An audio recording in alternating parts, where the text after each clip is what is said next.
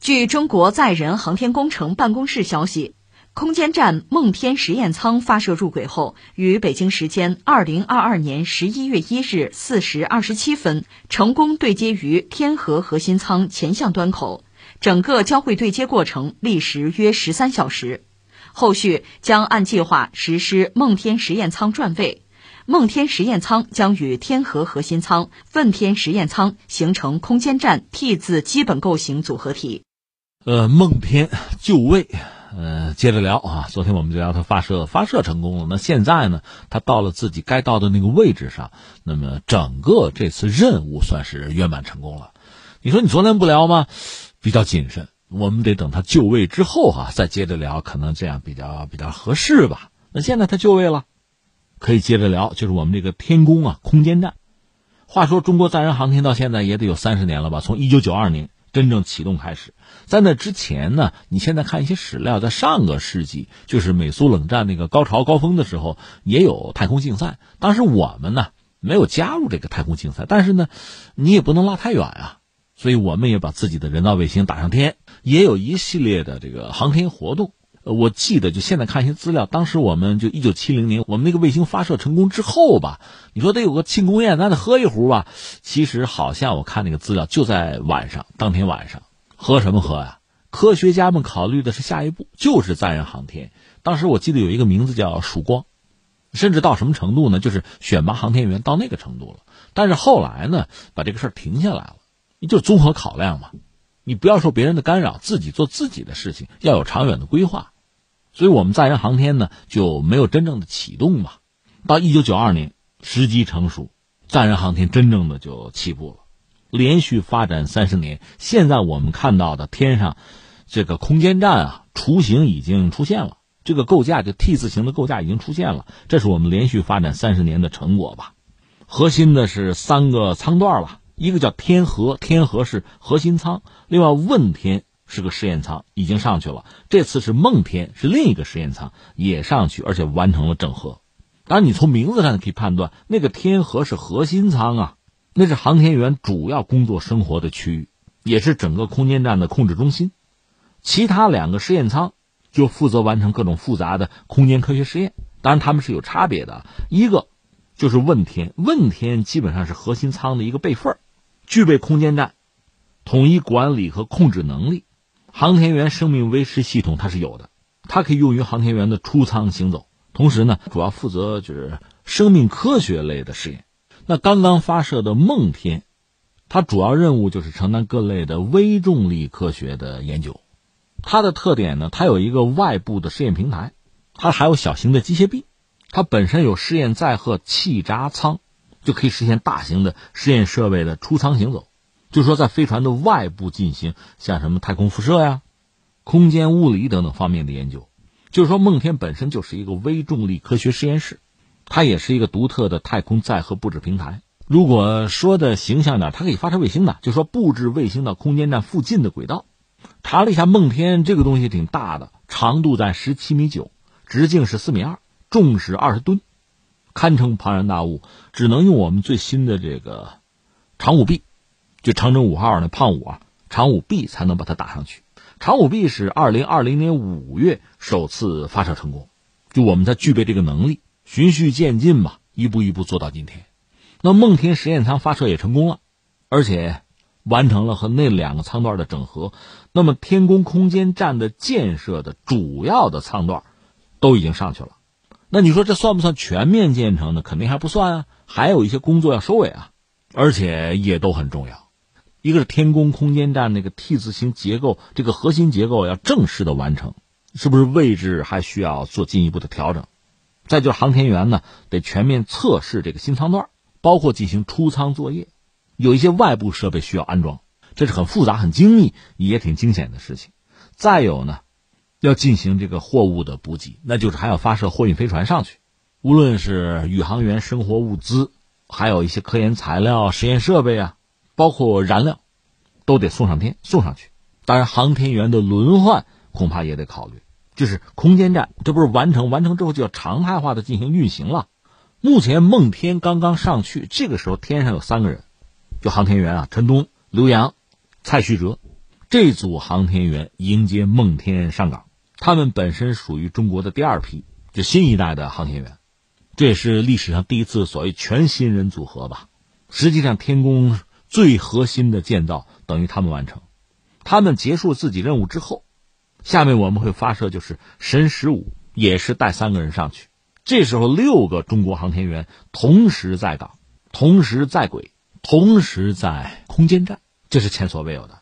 这时候，天宫空间站就达到它的重量体积的这个最大值，这对中国的载人航天肯定是一个标志性的时刻哈。其实，我们叫外行看热闹，看热闹，这是最热闹的时候了啊！我们等的就是了。新闻放在这儿，就事论事啊，就这么多。但是好像意犹未尽，还有点想说的。我想起想起仨国家来啊，印度、美国、日本。你说什么意思？要和他们比一下吗？还真没有比的意思。我在节目里多次表述过我的观点啊，有些东西确实没必要比。你比如美国，人家说一九六九年人家登月了，到现在很多人在质疑这个事儿，但是我查过，就是就科学家来讲啊，中国的也好，外国的也好，一般对这个事情都没有质疑的。那就人家登月了吗？人家就是在你前面登了。那我们实事求是，承认现实，这没什么丢人的。那至于印度呢？坦率说，印度航天远不如中国，很多的短板，现在他们月球软着陆都实现不了。但是我不是说嘛，人家的起步也异常艰难，而且投入是很少的，所以也没有必要嘲讽。而且在节目里我也分享过我个人的一些这个阅读感受啊，他们搞经营的不讲嘛，说这个竞争本身有时候会影响你的竞争力。什么意思呢？就是你要有竞争对手，你什么事儿都看他，他怎么办你怎么办，你让人家牵着鼻子走，那你自己的竞争力实际上是在减弱。你没有自己的主张，没有自己的目标，没有自己的节奏，被人家带着走了。那是蠢，这不冷战的时候，美国人说我搞星球大战啊，星球大战计划，苏联人我跟，到最后苏联解体了，美国人说我这骗你啊，逗你玩啊，哼那损失太惨重了。所以我的意思是说，就没有必要和别人去比，我该怎么着就怎么着。而我觉得我们中国航天恰恰就是这样走的，不是说了吗？在上个世纪美苏搞太空竞赛热火朝天的时候，载人航天我们也想过。甚至做了一些初步的准备，那你说不是选宇航员那事儿？那事儿其实就是在现有的主要是歼击机飞行员里面选，就这个事儿呢，倒不是很难。但真正涉及到大的投资、上项目，这个时候我们还是很谨慎。我们要寻求和自己的国力相匹配的那个时机和方案。所以我就想起印度吧，印度其实它航天有很多短板，你比如说大推力的运载火箭它是没有的，所以它就是。啊，它这个月船，是月球探测器打到月球轨道上去，它是反复使用这个所谓地球引力弹弓，这是个聪明的办法，但是也是一个没有办法的办法。你但凡有大推力运载火箭，你就过去了，你费这个劲干什么呀？他没办法，但是他又总想尽快的弥合和这个航天大国，包括和中国的差距，他一直在追求这个东西，所以他只能这么做。那实际上这事象征意义更大。你说这中国也有老话吗？什么不蒸馒头争口气呀？什么气可鼓不可泄？对对对，但所有这一切都不能代替，都不能解决一个问题，就是你火箭推力不足啊，你航天能力有限啊，你包括他一定要赶在中国之前向火星发射探测器，成功了吗？成功了，绕火星了吗？绕了，那又怎样？中国一次性的从绕落到巡，我就完成了，我实力在这儿呢。他们那个北京话的出幺蛾子嘛，你出那个幺蛾子干嘛，对吧？抖那个机灵干嘛？其实日本也有这个问题啊。当年就是中国是一九七零年的十月二十四号发射东方红一号，就我们第一颗卫星。日本一定要抢在中国前面，那美国就帮忙，最关键的技术美国人给的，所以日本真的是在中国之前发射的卫星，就那个大鱼号很小，他们自己的科学家说我们这是个土豆嘛，就很小，抢在中国前面成功了吗？成功了。然后呢？然后也就那样呗，中国该发射发射，我们的一百多公斤大家伙，到现在还在轨道上转悠呢。你那个呢？那大鱼号那土豆呢？早没了。所以争那个脸儿，图那个一时之快，其实没有意思。还是我们这个样子，按自己的节奏一步一步往前走就是了。再说一句，美国啊，美国确实很领先的，这个我们要承认。但是有意思的是，今天他那个阿尔特弥斯就是一号，他不用往后说，你给我绕个月试试。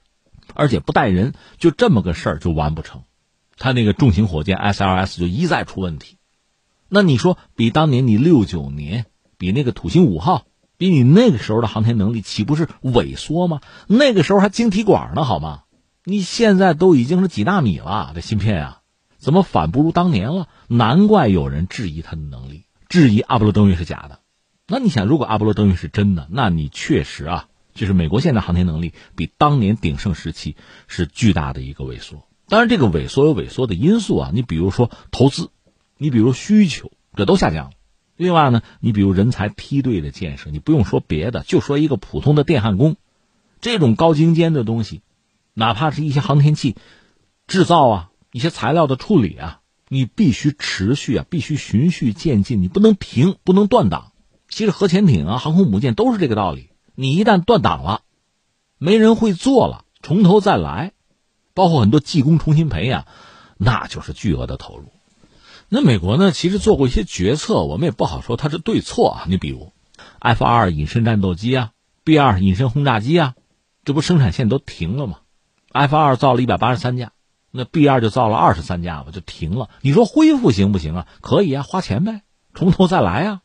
那么我的意思就是，你看，第一个要有自己的节奏、自己的规划，不要受别人的干扰。再有一个，既然是规划，肯定是面向未来的，是一个长远的东西。